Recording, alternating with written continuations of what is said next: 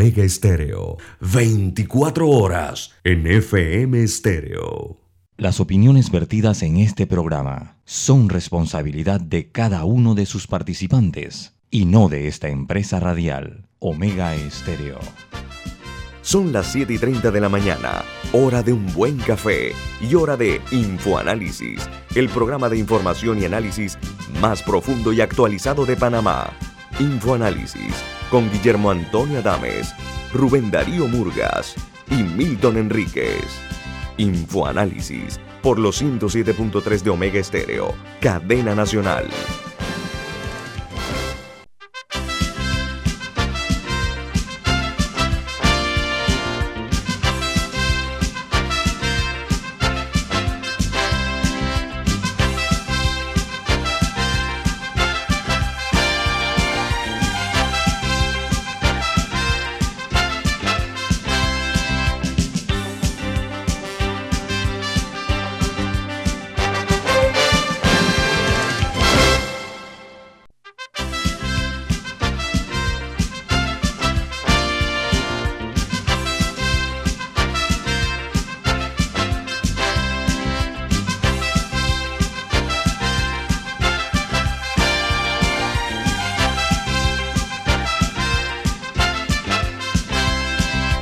Señores, buen día, bienvenidos. Esto es Info Análisis, un programa para la gente inteligente. Hoy es 27 de enero del año 2021 y este programa es presentado por por Café Lavazza, café italiano espectacular.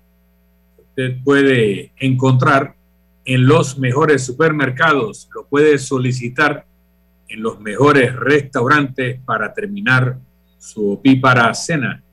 Y también puede pedir servicio a domicilio por internet a través de www.lavazzapanamá.com. Recuerde que además del café en grano, del café molido y empacado al vacío, usted puede pedir las cápsulas en los distintos sabores y aromas que tiene Café Lavazza para las máquinas de Lavazza, pero también ahora puede conseguir las cápsulas para su máquina de Nespresso. También Café Lavazza. Café Lavazza, un café para gente inteligente y con buen gusto, presenta Infoanálisis. Antes de entrar con los titulares de las internacionales, el mundo siente que está al borde de una posible guerra, una conflagración mundial.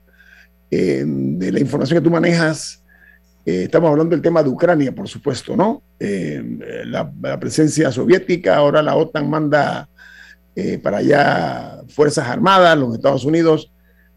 De información que usted maneja, Milton, cuéntame un poquito, por favor. Bueno, tenemos que ver la historia. Primero que Rusia es la evolución de mil años que empezó en el Principado de Kiev, la capital de Ucrania Así que hay una relación entre Rusia, Ucrania, Bielorrusia, que en distintos momentos fueron parte de un mismo país y en otros momentos han formado países separados. Hoy en día, Ucrania es un país distinto, pero desde la época soviética, los rusos que controlaban la Unión Soviética poblaron partes de las distintas repúblicas con población rusa. Entonces hay una parte, sobre todo el Donetsk que llaman, eh, que, tiene una población rusa mayoritaria con respecto a la población ucraniana. En el caso de Crimea, la población principal eran los cosacos.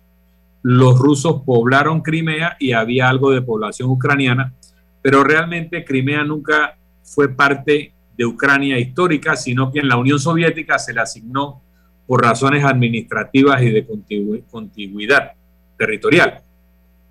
Ahora mismo tenemos que tomar en cuenta también que eh, entre el centro de Europa, Berlín y Moscú, hay una enorme planicie, una gran llanura. No hay accidentes naturales, montañas, importantes ríos que hagan difícil una invasión terrestre. Y los rusos viven con esa paranoia de que serán invadidos y siempre andan buscando profundidad estratégica.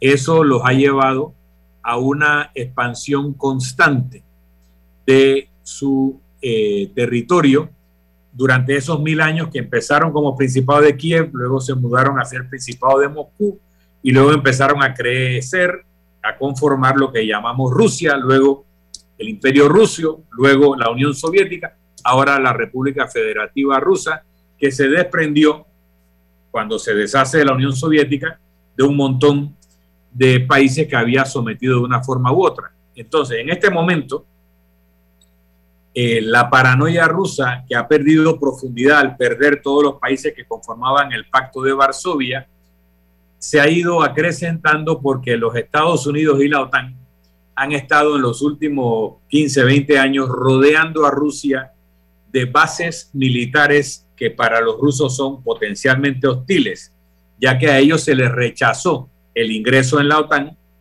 y eh, creo que la situación que han llevado ellos a situación de crispación es para provocar una negociación que le garantice que no continuará siendo cercada. Pero lo que pasa es que todos esos países, con esto termino, que en algún momento fueron sometidos por Rusia por su interés en tener profundidad estratégica, no quieren estar sometidos a Rusia y quieren que tengan las bases la OTAN y quieren ser parte de la OTAN para prevenir volver a ser sometidos por Moscú. Y esa situación está llevando al mundo a una situación muy tensa que no está provocando en el campo de las negociaciones la satisfacción de las preocupaciones rusas ni la satisfacción de las preocupaciones de los vecinos de Rusia.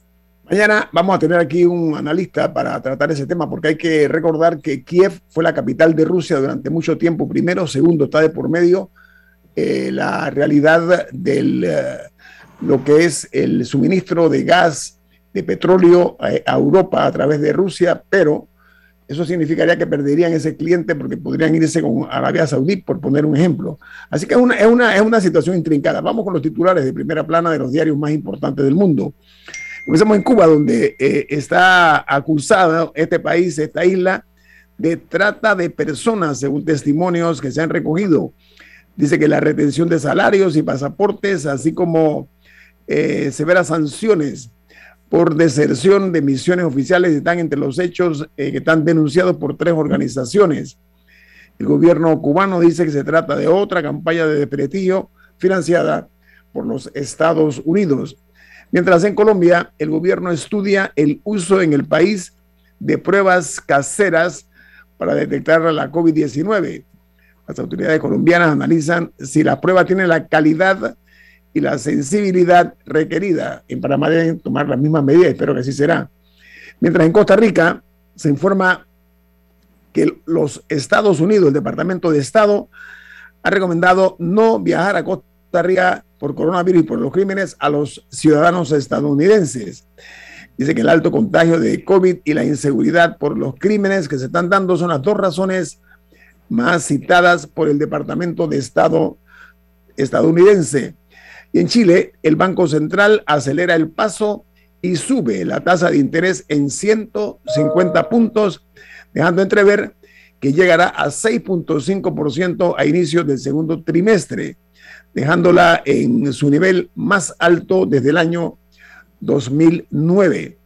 Mientras en Honduras, la presidenta Xiomara Castro toma posesión del cargo de presidenta de ese país para los próximos cuatro años.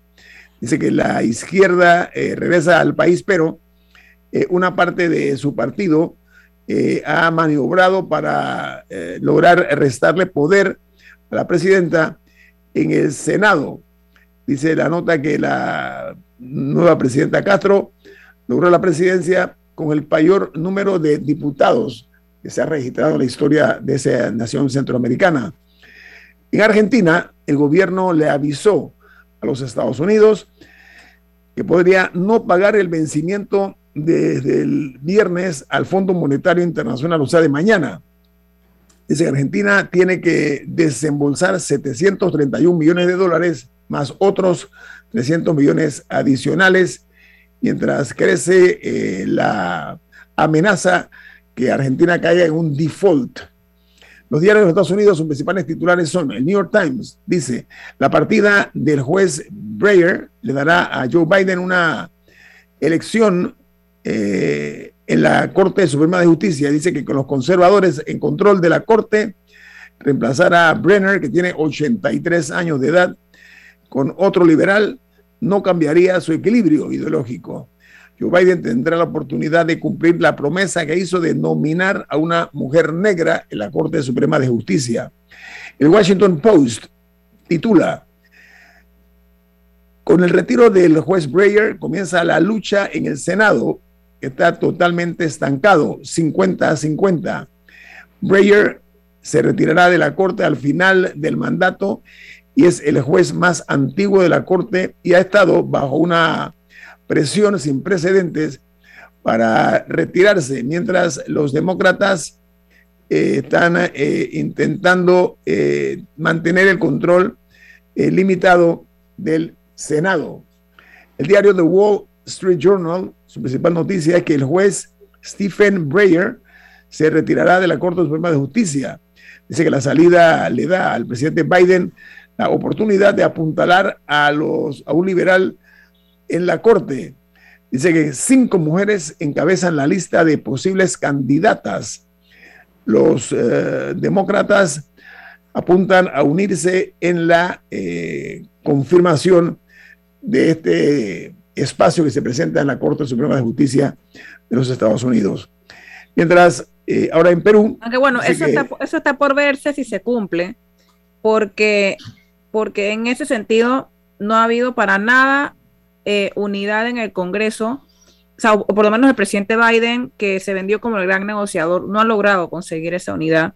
Hay que ver si estarían dispuestos, si, el, si los demócratas en el Senado estarían dispuestos a dejar al lado las diferencias para, para pasar un candidato, tomando en cuenta que con las elecciones que vienen se puede, eh, podría cambiar un poco el balance en el, en el Congreso.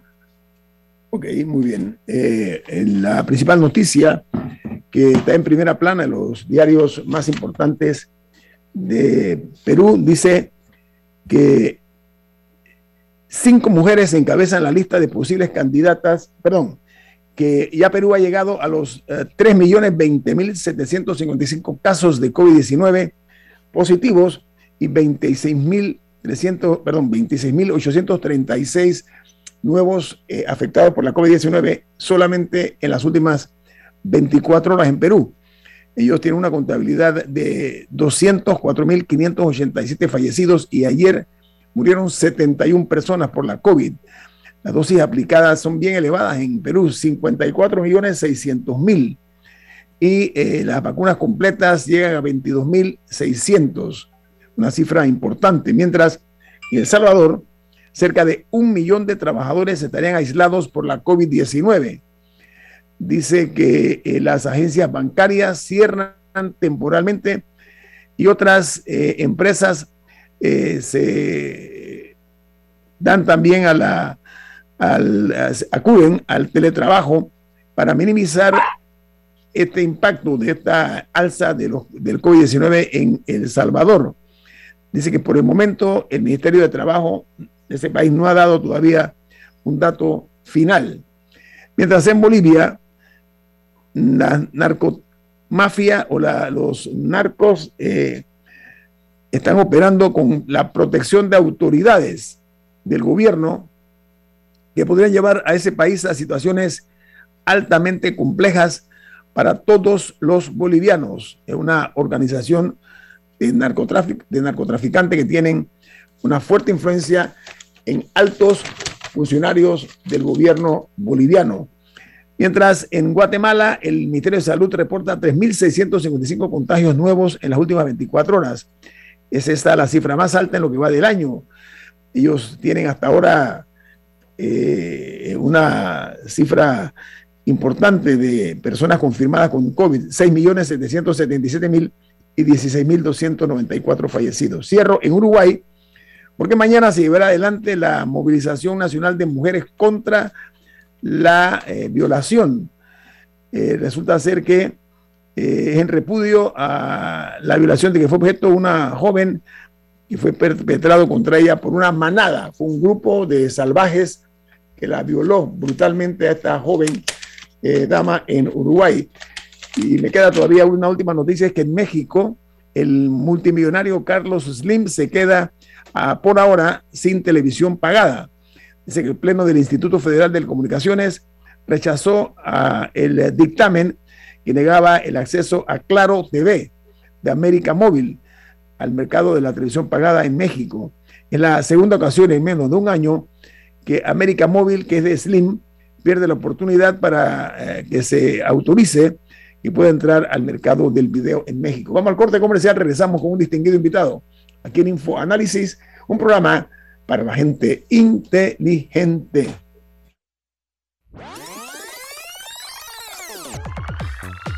Omega Stereo tiene una nueva app. Descárgala en Play Store y App Store totalmente gratis. Escucha Omega Stereo las 24 horas donde estés con nuestra nueva app.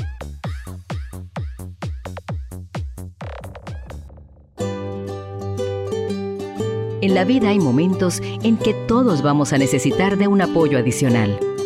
Para cualquier situación, hay formas de hacer más cómodo y placentero nuestro diario vivir. Sea cual sea su necesidad, en Hogar y Salud los apoyamos haciéndole la vida más fácil, porque contamos con la experiencia necesaria para recomendarle lo que usted necesite. Recuerde, Hogar y Salud les hace la vida más fácil. Visite nuestras nuevas sucursales en Villa Zaita al lado del Super 99 y en Cativa Colón al lado del Super Extra. Estamos abiertos en todas nuestras sucursales del país y le hacemos su entrega de forma gratuita en Panamá Centro. Para mayor información, puede consultar en Instagram y Facebook.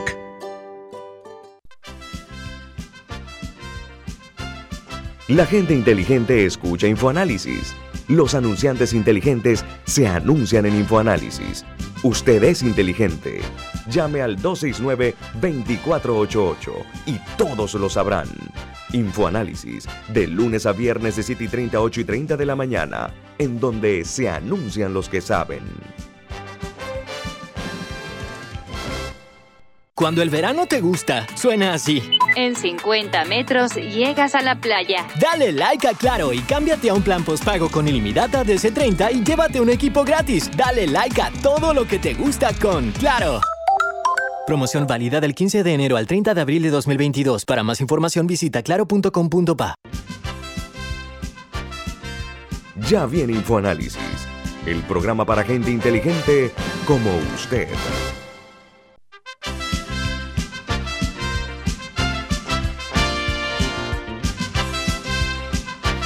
Don Milton, usted tiene una, un anuncio importante. ¿De qué se trata?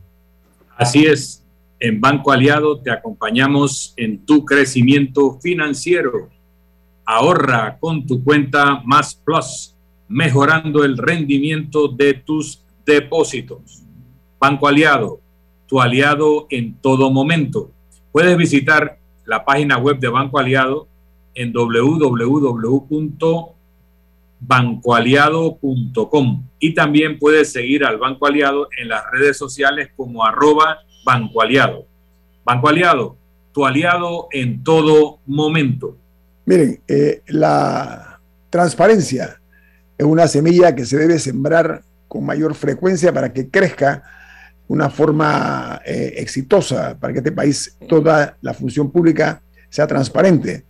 Así evitaremos el, lo que se llama el, pillaje, eh, el blindaje que se ha creado alrededor de algunos funcionarios, el bandidaje, como se dice en otros países, o la rendición de, la falta de rendición de cuentas en este país por parte de altos miembros de lo que es la burocracia estatal, los funcionarios del Estado.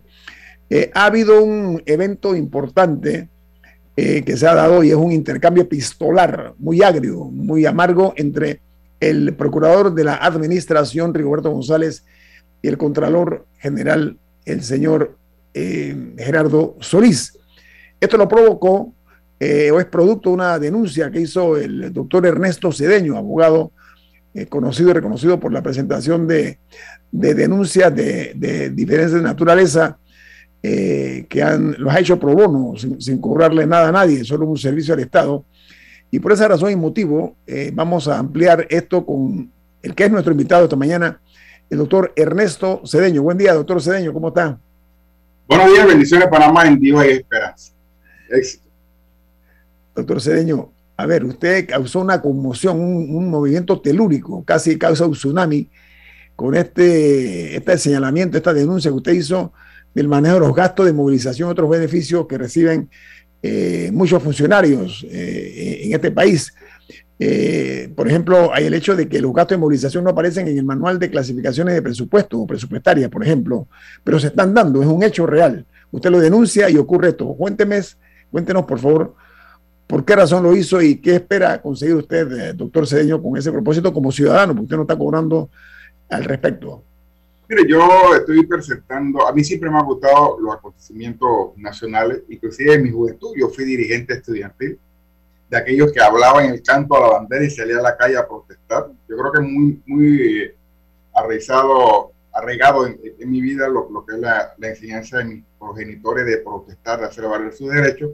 Y me acuerdo yo, Guillermo, Milton, eh, Camila y todos los radios escuchan y los que nos están viendo en la red social, que, yo me gradué, la primera demanda de acción cívica que yo presenté, en el 88 por allí, yo me gradué, fue eh, una acción de inconstitucionalidad que me fallaron en contra de aquel decreto del Tribunal Electoral que anuló las elecciones en donde se despojó a Guillermo Endara Galimán. Y después todo vimos lo que sucedió con la invasión, etcétera, etcétera. Esa fue prácticamente mi primera acción. Eh, aquí ese ejemplo le manifiesto que me, he dedicado pues a tratar de llevar dentro del plano de realidad mis objeciones. Y un día, con respecto al tema que tú me estás hablando, no, ya, he accionado en todos los gobiernos.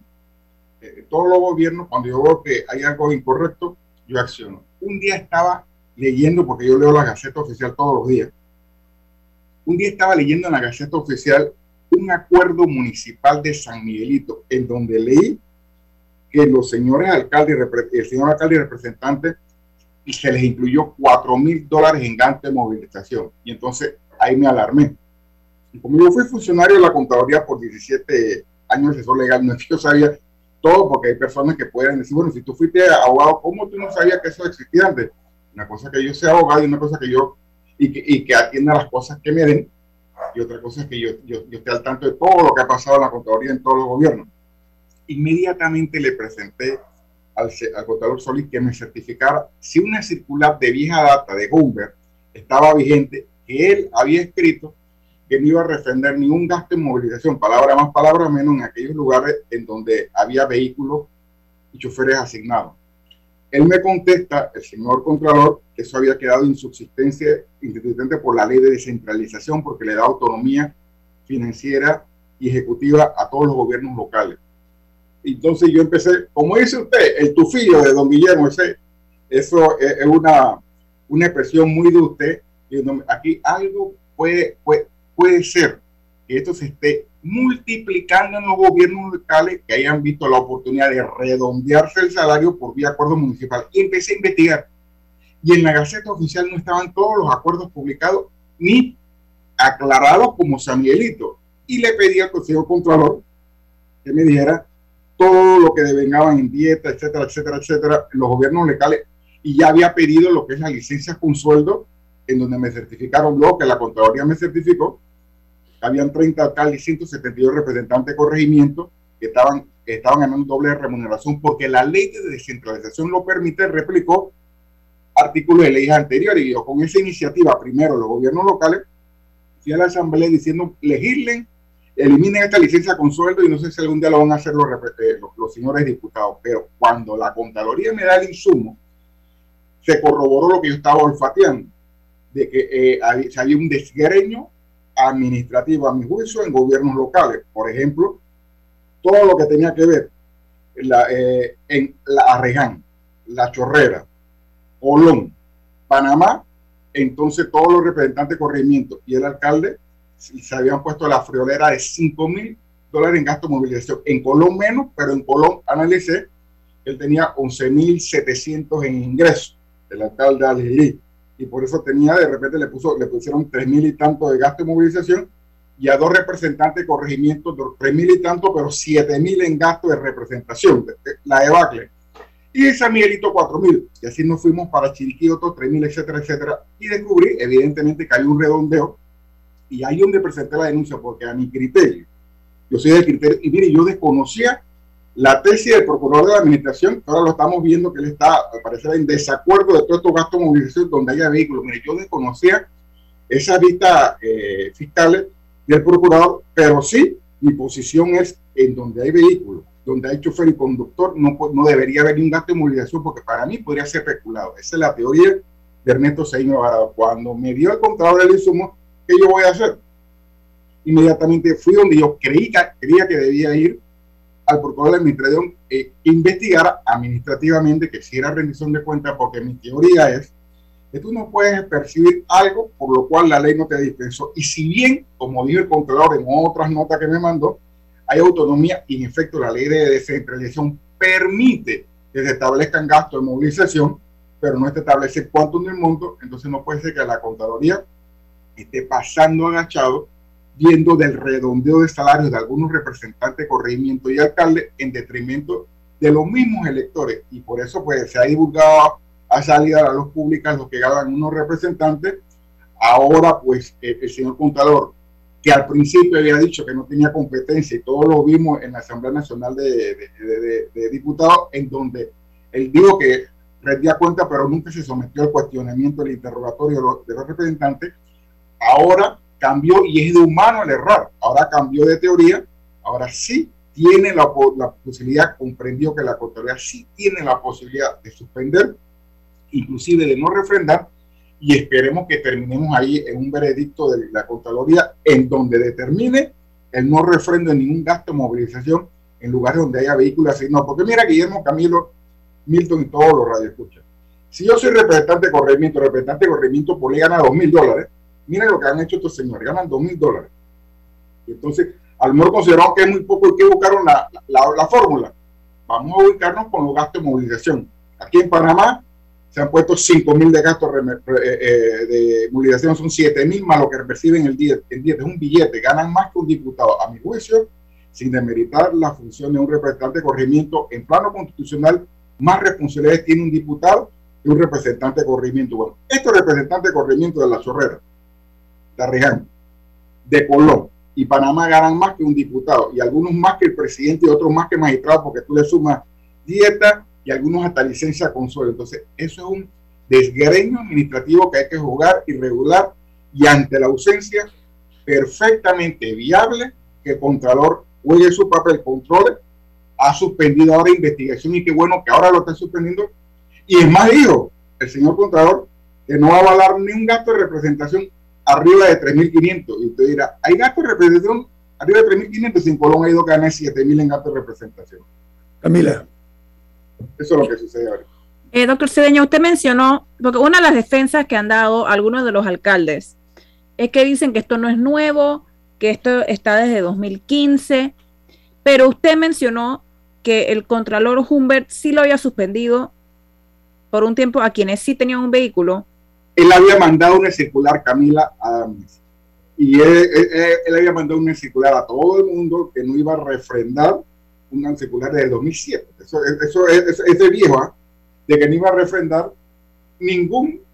Eh, yo no soy amigo de ese señor, ¿eh? de todo claro. Yo para mí, todos los contadores han sido cosas buenas y todos eh, han hecho cosas de repente que debieran hacer. Y yo creo que Humber reaccionó en de manera tardía como reaccionó, pero si él mandó una circular, yo sé, y el contador lo sabe perfectamente bien, que creo que es desde 2007, por allí, o 17, no, no me acuerdo, la tengo por allí, entonces decía que no iba a refrendar. Claro, eso existía, evidentemente, al leer esa circular, porque yo empecé a investigar, reitero, yo empecé a investigar cuando salió la Gaceta Oficial los gastos de movilización de San Miguelito.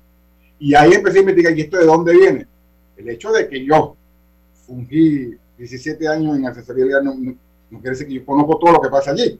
Acuérdense que la abogado le da lo que sucede. Ahí descubrí que existía la circular y por eso le pedí al y no y empecé a investigar en Gaceta y eso no fue derogado formalmente por un contador.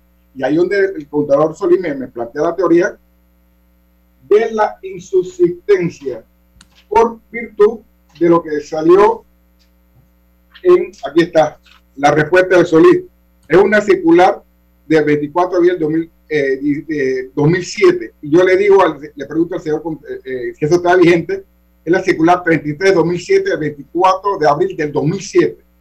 Y dice, yo le pregunto, señor Solís, eso ha sido verdad, porque en ese circular no se iba a refrendar donde no haya vehículo. Y él me dice, Oteador Solís, aquí está la respuesta. Bueno, no lo ven los, los, los, los Y leo textualmente, la circular 33 que le dije, no ha sido derogada, sin embargo, como quiera que las instrucciones impartidas en la misma son incompatibles con la ley 31 37 del 2009 que descentraliza, etcétera, etcétera, ha quedado insubsistente.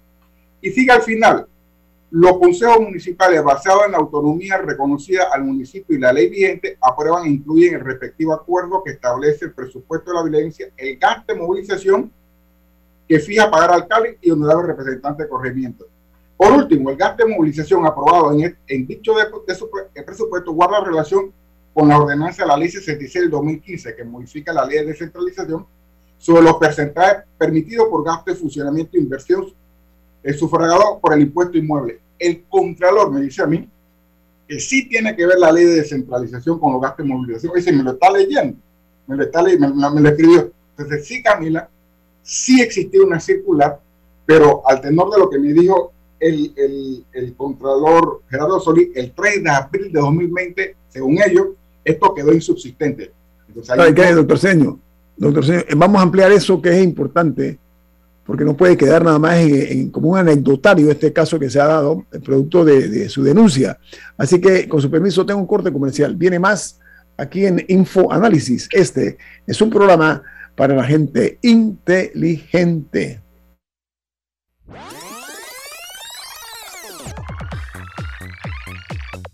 Omega Stereo tiene una nueva app. Descárgala en Play Store y App Store totalmente gratis. Escucha Omega Stereo las 24 horas donde estés con nuestra aplicación 100% renovada.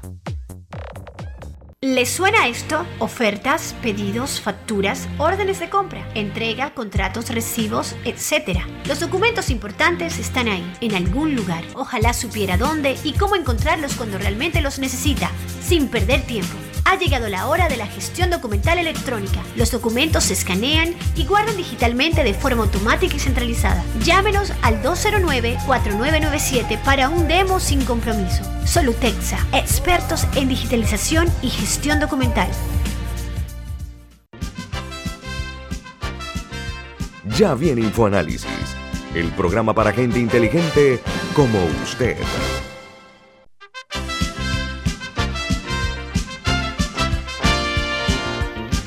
A ver, eh, aquí lo que se necesita en el país es un acto reivindicatorio por parte de la justicia, eh, que está tan maltratada, tan abollada.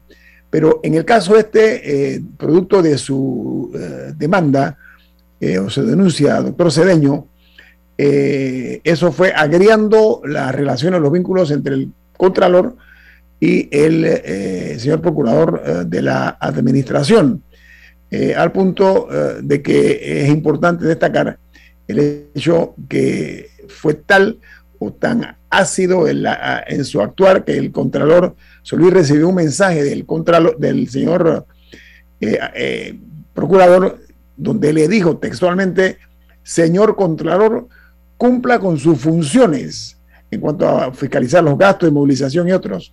¿Qué opinión le merece esa respuesta, eh, doctor Cedeño? Mire, yo tengo aquí una nota que el señor Contralor le mandó a Rigoberto González cuando yo presento la denuncia, este tiene un año, yo presento la denuncia ante la debacle que me dio la Contraloría, que transparentemente me dio la información. Lo curioso hoy, Radio Escucha, me dio la, información del 2020 y 2021 de los gobiernos locales y yo presenté la denuncia. Yo recientemente hice un pedido para que me actualizara la información en la vigencia fiscal del 2022 y la Contraloría dice que no me va a esa información, que vaya a todos los lugares a buscar la información, es decir, a los 687 juntas comunales y los 87 municipios. Así, literalmente, me dijo, ahora usted vaya allá a buscar a cada junta comunal. Yo, a mí yo hago esto ciudadanamente. Yo no tengo, yo no voy a, los 687 municipios a que me digan los gastos de movilización, cuáles son sus ingresos de 87 eh, municipios. Eso fue lo que me dijo, me firmó la secretaria general. Bueno, cuando el señor Contralor eh, me dio la información y yo pido la investigación. Procurador inicia la investigación y le pide rendición de cuentas al señor Contralor. Él presenta un amparo de que está en desacuerdo que la Procuradora investigue. La Corte falló en contra de Gerardo Solís del amparo. Entonces, diciendo de que la Procuraduría sí tiene facultad porque viola la conducta oficial. Retoma la investigación el Rigoberto González Montenegro y le vuelve a solicitar al, contador, eh, oiga, entonces déme la información. Y aquí tengo la carta del 17 de enero del 2022 y el contralor le dice, resulta curioso que inicie usted una investigación preliminar solicitando a mí que le suministre yo a usted información respecto de normas de ordenamiento jurídico cuando es usted mismo quien tiene la obligación de mantener sistematizada al alcance suyo esas normas. Por lo que más bien pareciera que usted debe investigar por qué no tiene en la Procuraduría a su cargo esa información como es su obligación legal.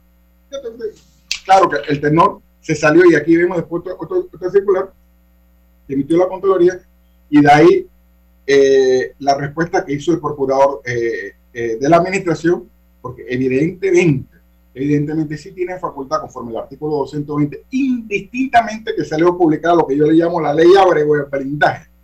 Esta ley Abrego de blindaje, que acaba de sancionar el señor presidente y aprobado en la última legislatura por la Asamblea, te dice que según ellos, según esa ley, el Pleno de la Corte Suprema de Justicia tiene facultad para investigar por falta administrativa a personas de alto perfil. Eso para mí es inconstitucional porque la Constitución no permite eso.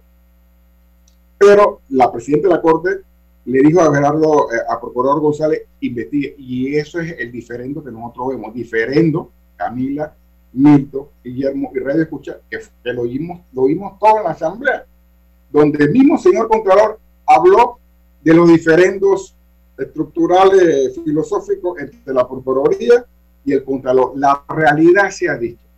El Procurador al día de hoy sí tiene competencia, conforme lo dispensó el constituyente y la ley eh, orgánica de la Procuraduría, para pedir rendición de cuentas y eso es lo que estamos viendo. Y para mí es lamentable, primero que se haya promulgado una ley para blindar a los ministros que por ahí venía, también los ministros, a que no rindan cuenta ni la Procuraduría ni ANTAI, porque recuerde que habían dos instituciones donde muchos los ciudadanos acuden a exigir rendición de cuentas. ANTAI, que está muy activa, exigiendo eh, que, le confirme comunicados a la población, inclusive la ANTAI recientemente exhortó a los alcaldes que publiquen en su página web los gastos de movilización y la Procuraduría de.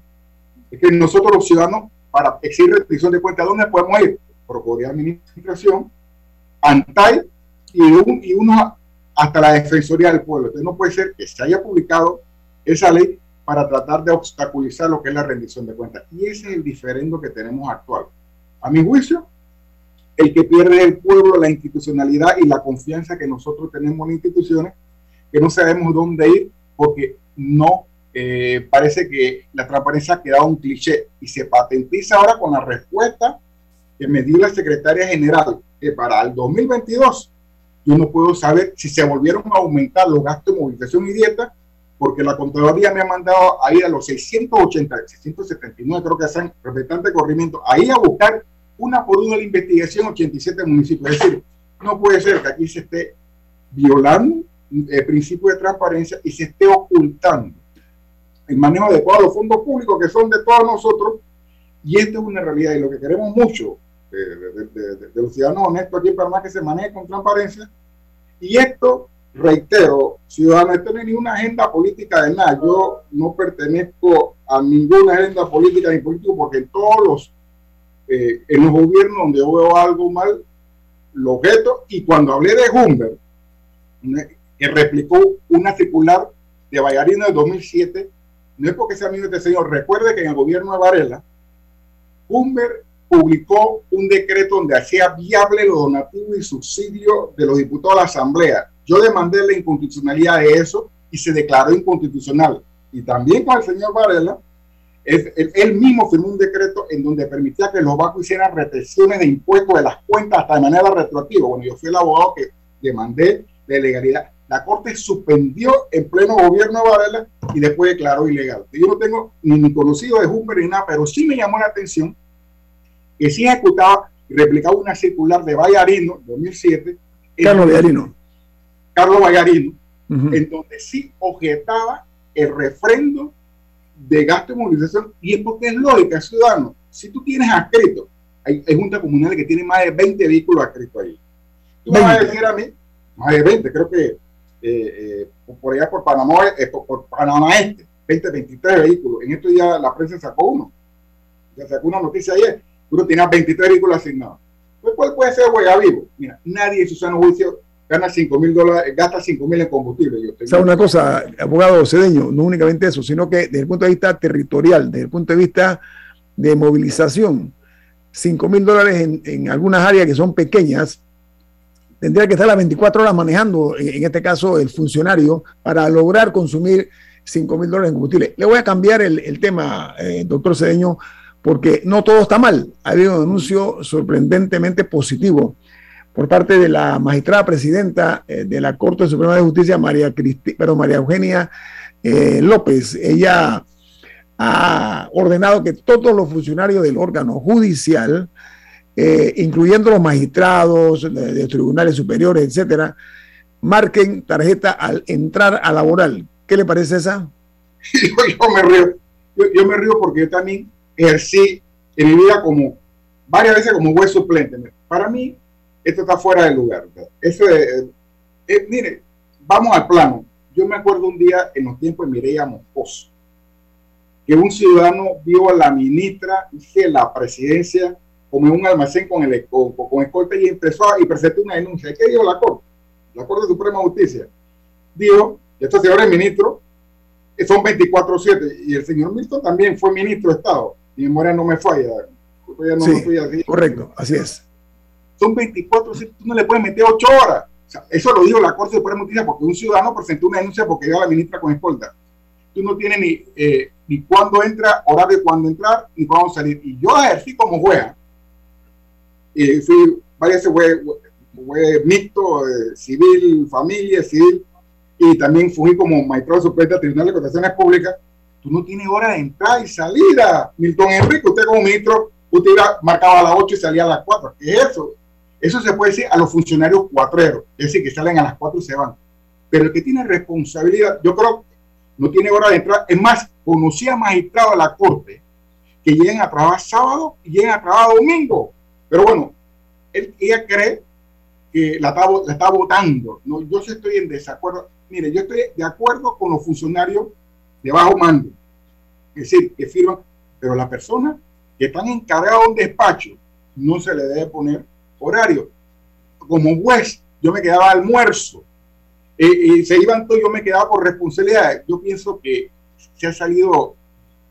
E, e, ella, piensa que lo está haciendo espectacularmente bien, pero yo creo que el horario se tiene que manejar como la corte ha determinado a los que están encargados de un despacho, que es 24-7, un juez y un magistrado.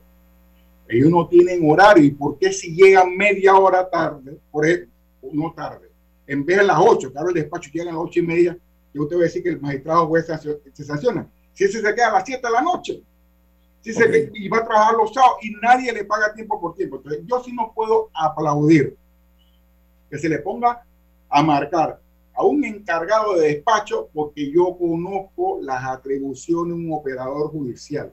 Si tú me vas a replicar eso a mí, entonces tú, tú, tú, tú entonces tú tienes que, que ver que vas a tener que ver cómo tú emolumentas a un operador judicial cuando por obligación del cargo se tiene que quedar después de las 5 de la tarde a evacuar sus expedientes. Yo no te puedo aplaudir esa medida porque creo que es una medida generalizada, porque yo conozco precedentes del Pleno de la Corte, la corte eh, eh, eh, en el caso que les hablé, y, y yo he manejado expedientes y yo no puedo avalar esa teoría. Diferente es un juez, un encargado de un despacho, que un notificador, que, que un oficial mayor, inclusive hasta esos señores, inclusive porque encargado de despacho sabía que se quedaban y salían hasta después del juego, iban a trabajar y no cobran un real. Y entonces yo pienso que se nos está saliendo de la, de la mano y, y, lo que debemos empezar es por la cabeza. Es decir, empezar a eliminar la mora judicial. Si ellos creen que van a atacar la mora judicial por horario, se equivocan. Yo conozco casos, te cito uno, el, el expediente 1042 del 16, es el llamado matrimonio igualitario, que yo represento una organización como tercero, cinco años no sale del pleno a la Corte Suprema de Justicia porque algún magistrado se sentó en ese expediente. Así que si vamos a hablar de mora judicial, yo pienso, señora magistrada, presidente, que empiece por la cabeza. reunirse como los nuevos magistrados y empezar a despolvar esos expedientes que no quieran los otros colegas firmar y ponerlos a sacar. Entonces, cuando usted empiecen a desburocratizar la manera de usted atender casos en la corte, entonces va, mire, usted va a, los huevos de gravedad hasta pena, hasta con abanico he visto esos funcionarios. Y, y, no es suficiente lo que ganan. Así que yo no, yo no puedo avalar esa teoría, se lo digo con todo respeto, y respeto a lo que dice que excelente que lo puedan marcar. Yo no avalo esa teoría para los operadores judiciales. Muchas gracias, doctor Cedeño. Muy amable por sus valiosos aportes. Que tenga usted un buen día, doctor Cedeño, que siga en su misión esta de estar eh, trabajando eh, pro bono eh, para lograr que aquí se detenga en alguna u otra forma la depredación de la cual es víctima el Estado por parte de algunos funcionarios. Que tenga buen día. Vamos al corte comercial. Gracias. Vamos al corte comercial. Esto es Info Análisis, un programa para la gente inteligente. Omega Stereo tiene una nueva app. Descárgala en Play Store y App Store totalmente gratis. Escucha Omega Stereo las 24 horas donde estés con nuestra aplicación totalmente nueva. Cuando el verano te gusta, suena así. En 50 metros llegas a la playa. Dale like a Claro y cámbiate a un plan postpago con ilimitada de C30 y llévate un equipo gratis. Dale like a todo lo que te gusta con Claro. Promoción válida del 15 de enero al 30 de abril de 2022. Para más información visita claro.com.pa.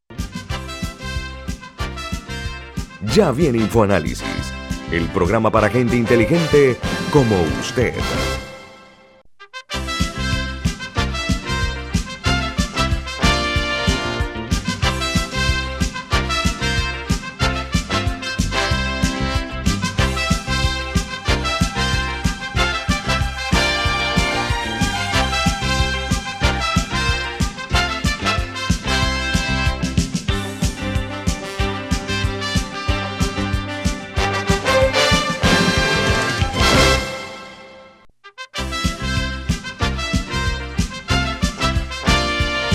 Comunicación sistemáticamente eh, hemos estado advirtiendo de la intromisión, de la infiltración del, eh, narcotráfico y de los, de los golfos, perdón, de los, de los, de los golfos, eh, de algunos clanes o carteles, no únicamente en la justicia, sino también dentro de otros estamentos del Estado. El día de ayer se anunció que cuatro trabajadores del sector público habían sido aprehendidos por supuestamente colaborar en la compra de bienes en efectivo para introducir ese dinero al sistema financiero eh, para los uh, señores del clan del Golfo de Colombia.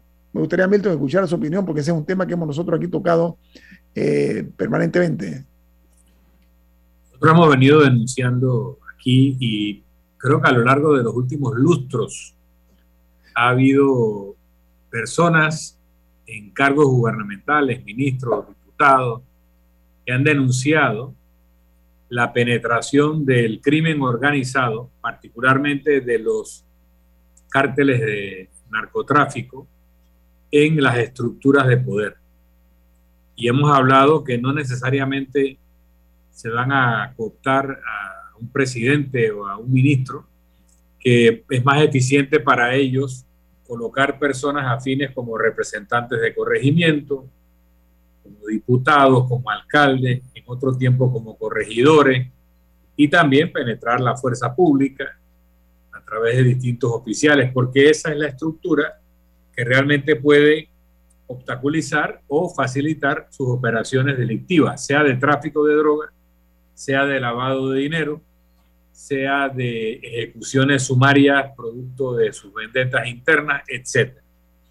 Hay otros delitos cometidos por el crimen organizado, como es el tráfico de personas, el tráfico de armas, el contrabando de vehículos robados, etc.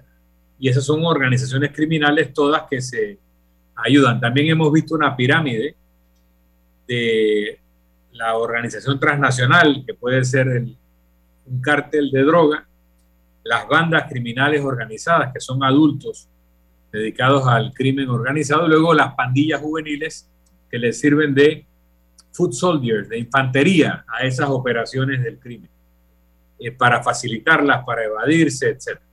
Entonces, sabiendo eso y habiendo denunciado, repito, hace lustro que está pasando eso, yo veo con buenos ojos que haya una serie de golpes uno tras otro contra ese tipo de estructuras que han penetrado el Estado, han penetrado el poder público. Vemos personas de distintos niveles que caen presas, personas allegadas a altos, altas autoridades legislativas o ejecutivas, a miembros de la fuerza pública, que van cayendo y prácticamente cada mes hay un nuevo operativo. O sea, yo pienso que si se les lleva, seguramente con apoyo de las entidades internacionales y de las entidades de los Estados Unidos que tienen interés en estos temas, eh, pero que nuestra propia estructura de seguridad y estructura de persecución al delito a nivel de fiscalía están articulados para, habiendo detectado a estas personas que representan los intereses de los delincuentes enquistadas en el poder, arrestarlos, capturarle los bienes, capturarle la, la mercancía ilícita, etcétera, vamos a ver un saneamiento. ¿no? Lo único, y no quiero ser cínico, porque repito, yo estoy bien impresionado con lo que veo, pero en otros países a veces se ha visto este tipo intenso de persecución contra algunos cárteles que acaba siendo de beneficio de otros cárteles. lo único que quiero dejar así como salvaguardia, ojalá, y confío en que no sea así, no estemos simplemente favoreciendo a un grupo criminal utilizando el aparato del Estado para desmontar otros.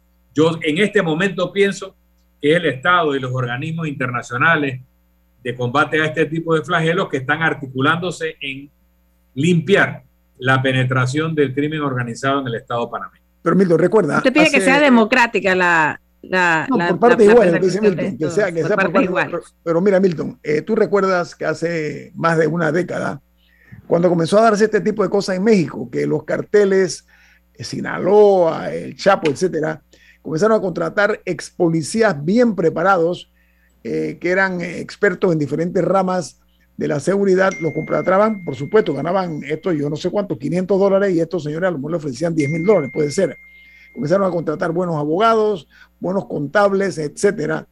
Hubo un funcionario mexicano que dijo en Europa, dijo, México se está convirtiendo en un narcoestado. Fue la primera vez que yo escuché ese término. Y después ese narcoestado o ese concepto fue creciendo de una forma exponencial. Luego permeó hacia el sur. Vemos el caso del presidente de Honduras, el presidente saliente, y su hermano, que era un hombre muy influyente en su gobierno, que estaba involucrado con narcotráfico y tiene, uno está detenido en los Estados Unidos, que es el hermano del presidente o del expresidente, y el presidente está rabiosamente empujando la puerta para que también se la abran hacia un proceso en los Estados Unidos. Panamá tiene tiempo todavía, Milton, a tu juicio, de poder curar eh, o detener ese tipo eh, de pandemia que se está dando en otras latitudes. En tu opinión, Milton si puedo reaccionar a ambas cosas, a lo que dijo Camila y a lo que acabas de decir tú. No es que yo quiero que sea democrático, es que yo quiero que realmente estemos combatiendo al delito y no utilizando el Estado para favorecer a un grupo de delincuentes que quieren todo el mercado contra los demás que ocupan el resto del mercado. En este momento, mi impresión es que el Estado panameño y sus aliados internacionales están haciendo lo correcto. No estoy diciendo que estén trabajando como hemos visto en México, en Honduras, en Guatemala, en Sudamérica, que es eh, poner la estructura del Estado al servicio de unos contra otros de los dos grupos criminales. De lo que acaba de decir o comentar eh, Ñito, claro que tenemos el peligro de convertirnos en un narcoestado si no reaccionamos. En el caso de México, vimos hace unos meses que en Estados Unidos se arrestó al que era el zar antidrogas de México en un gobierno anterior muy eh, premiado, muy premiado. ¿De acuerdo? Muy premiado. El tipo tenía todas las Muy premiado. Y, te digo, mis amistades eh, mexicanas me decían que eso era un error, que él no era eh, un aliado de los narcotraficantes. Luego los Estados Unidos lo entrega a México y no se ha vuelto a hablar del tema. Así que aparentemente, aparentemente fue un error de Estados Unidos. Y ojo, en estas operaciones, cuando tú capturas gente Eso lo hacían los guerrilleros, eso está en el manual de la guerrilla urbana de Marighella, que cuando capturaban a un guerrillero marxista, cuando lo ponían en interrogatorio a confesar, él empezaba a involucrar a todo el mundo. Él decía, no, aquí está metido el arzobispo y aquí está respaldándonos el ministro tal, y era gente que no tenía nada que ver con el movimiento guerrillero, pero entonces en las confesiones empezaban a involucrar a tanta gente que generaban estrés en la otra parte. Entonces, no me extrañaría que personas que han sido arrestadas producto de su actividad electiva empiecen a involucrar a personas inocentes que han sido eficaces persiguiendo el delito como si fueran cómplices y con esta figura de que son aliados de la otra parte. Entonces, ¿tenemos que hacer algo? Sí, parece que lo estamos haciendo, me parece muy bien. Eh, la penetración es muy profunda, no solo en el aparato del Estado. las grandes, los grandes capos de los cárteles no viven en Samaria, viven en Punta Paitilla, en Punta Pacífica, en Costa del Este. Primero, Milton, comprobado, eso está comprobado. allá, los han ido a arrestar también y tienen casas de playa en las urbanizaciones más destacadas. Entonces hay una penetración política, pero hay una penetración a todo nivel social, porque también hay operadores que viven en Samaria o que vivirán en Arreiján, que sí, también los hay. Pero las cabezas no. Las cabezas viven en donde hay viviendas del nivel que ellos quieren tener y que pagan producto de, su actividad ilícita. Pero también porque pretenden camuflarse entre los barrios donde están habitando, porque no es lo mismo tener una casa de un millón de dólares en la mitad de un barrio muy pobre, ahí destacas de que ese dinero de dónde salió, que meterte en un barrio donde cada vivienda tiene valor promedio de uno o dos millones. Así que hay otras lógicas detrás de, de esa presencia también. Pero hay una penetración a todo nivel, gente que se presenta como los grandes defensores de la moral pública, muchas veces acaban siendo los grandes capos de las actividades criminales. Así que ojo, las apariencias engañan y espero que la información de inteligencia no cometa errores de ser manipulada para eh, eh, eh, arrestar a personas que realmente son honestas y dejar pasar a los verdaderos jerarcas del, del crimen organizado. Camila, tenemos dos minutos. Camila. No, que me parece que Don Milton hace un punto muy interesante y es que quizá las películas y las series sean un poco, nos hayan creado esta imagen de que gran parte de, estas operaciones ocurren en callejones oscuros, cuando, cuando sabemos que no, que no es así, estas son estructuras de millones de dólares que cuentan con muchísimos recursos y yo creo que eso a veces pasa un poco desapercibido del imaginario eh, social. O sea, la idea de que estas son empresas, por decirlo así, o sea, son, operan como, o sea, si, alguna mega empresa tiene diferentes niveles, que si directivos, gerentes y, oficinas regionales. O sea, hay que pensar que es un poco, un poco así, son, son estructuras sumamente organizadas, eh, que a veces con varias cabezas, que a veces uno mata una y salen tres más. Y también importante que digamos que se corta la cabeza de una, pero los vacíos de poder siempre se llenan. Camila, es que son una industria. Me pareció una, me pareció una advertencia bastante pertinente por parte del, del señor Milton de que hay que tener cuidado con eso, pues. Yo lo pongo de otra manera. Eh, son una industria que se ha convertido en una empresa transnacional. Así de fácil. Han logrado eh, eh, conquistar otros mercados y son unas fortalezas muy sólidas por el dinero o los miles de millones de dólares que ellos manejan, los convierten en unos factores determinantes. Eso, además de la intimidación que le dan a los funcionarios o que los compran a la brava, etcétera, etcétera, etcétera. Ahora, para efecto de las autoridades, debo decir lo siguiente, quien permite la corrupción es parte de ella. Hasta aquí, Infoanálisis, Milton, viene el señor Álvaro Alvarado con Sin Rodeos. ¿Quién despide Infoanálisis, Milton? Nos vamos, pero lo hacemos disfrutando una deliciosa taza del café Lavazza, un café italiano espectacular. Café Lavazza, café para gente inteligente y con buen gusto. Despide Infoanálisis. Ha terminado el infoanálisis de hoy. Lo esperamos mañana, de 7 y 30 a 8 y 30 de la mañana, para compartir la información y el análisis más profundo e ilustrado de Panamá. Infoanálisis con Guillermo Antonio Adame.